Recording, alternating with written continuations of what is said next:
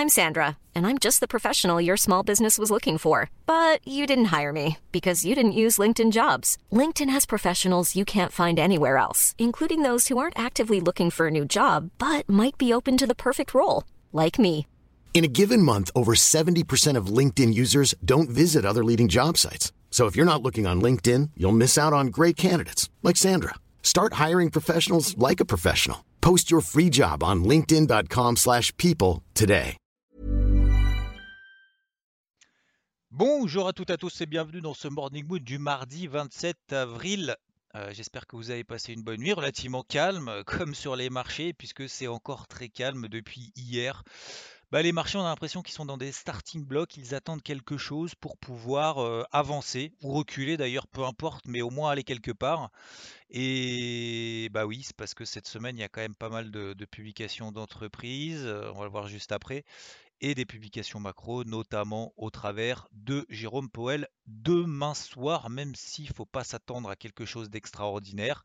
Bah, les marchés, ils aiment bien quand même qu'on leur parle, donc c'est Jérôme Powell qui va euh, leur parler et peut-être leur donner la direction à suivre. Donc aujourd'hui, on a à 16h la confiance des consommateurs aux États-Unis, très important, je vous rappelle, dans un contexte de crise, que c'est quand même la confiance des consommateurs qui drive un peu aussi accessoirement l'économie réelle, parce que pour le moment, c'est simplement des, ce sont simplement des anticipations.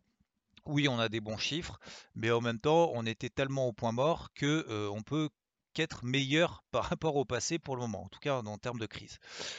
On a eu donc euh, Tesla hier soir. Alors, c'était un petit peu mitigé. Tesla a réduit sa position sur le Bitcoin de 10% parce qu'il a pris une grosse position, Elon Musk. Il a réduit de 10% sa position sur le Bitcoin sur le premier trimestre. Le chiffre d'affaires était légèrement meilleur que prévu. On a un peu plus de 10 milliards de dollars au premier trimestre. On avait un peu moins de 6 milliards de dollars sur le même trimestre l'année dernière. Donc ça suit son cours. Après bourse, euh, Tesla était en repli de 3%. Voilà, donc il n'y a pas péril dans la demeure, c'est pas non plus extraordinaire.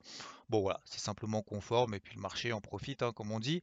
On achète la rumeur, on voit la nouvelle.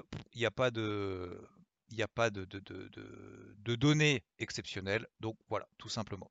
Je vous rappelle que cette semaine, on a quand même euh, les GAFAM hein, qui vont publier hein, Apple, Microsoft, euh, Amazon, Alphabet, donc au travers de Google, Facebook, etc. Euh, on aura Boeing, Chevron, McDo, etc., etc. Donc ça va faire quand même pas mal de publications tout au long de cette semaine. Alors, on parle que des indices américains, que des valeurs américaines et que du Bitcoin, mais il y a aussi quand même nos petites françaises. Bah oui, il y a quand même BNP Paribas qui publiera, Total, Shell, Sanofi. Donc quand même des grosses également à suivre tout au long de cette semaine. Sinon, sur le plan technique, donc on est dans des ranges globalement sur les indices, même sur des données horaires, des données H1, les bandes de Bollinger horaires sont plates. Il y a certains indices qui montent un petit peu plus que d'autres, comme d'habitude, mais c'est pas franchement convaincant. Cette nuit, par exemple, le Nikkei a pas bougé quasiment d'un iota. On est toujours juste au-dessus des 29 000 points. On l'avait vendu la semaine dernière, 29 500 objectifs, 28 400 très bien, objectif atteint. On avait repayé juste un peu au-dessus, puisqu'on attend toujours des signaux sur des gros zones, sur les 28 700, premier objectif, 29 140, objectif atteint aussi dans l'autre sens, et puis depuis, il ne se passe plus rien.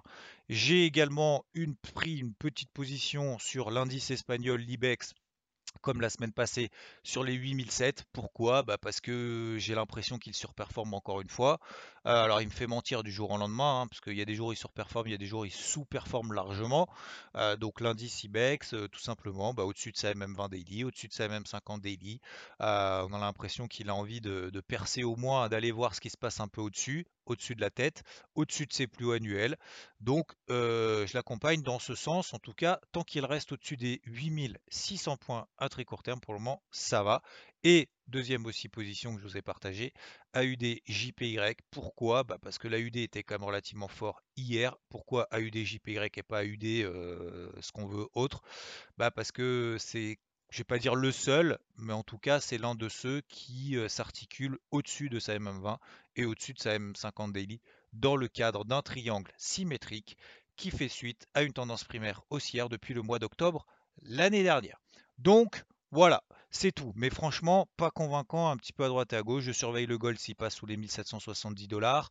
Euh, L'eurodoll qui se stabilise parce que on a notamment le dollar qui, après avoir entamé quand même une vague baissière, en tout cas depuis le début du mois d'avril, euh, tente un petit quelque chose, mais c'est juste un petit quelque chose. Il n'y a rien de transcendant pour le moment. Sur les cryptos, bah voilà, ça y est. Alors, on a fait le Là, tout le monde était en mode panique. Euh, l'indice euh, panique était au max euh, depuis maintenant des mois, etc., etc. Donc, on a fait le point bas, tout a rebondi. Ok, super. maintenant, je pense qu'il va falloir surveiller, en tout cas, les plus hauts qu'on a réalisés hier soir. Ça va être un beau test parce que pour beaucoup de certaines cryptos, on est revenu notamment ce qu'on appelle les MM50 H4. Donc, il va falloir surveiller juste au-dessus des plus hauts, ce qui va nous permettre d'ailleurs de, détecter celles qui sont les plus fortes et celles qui le sont le moins.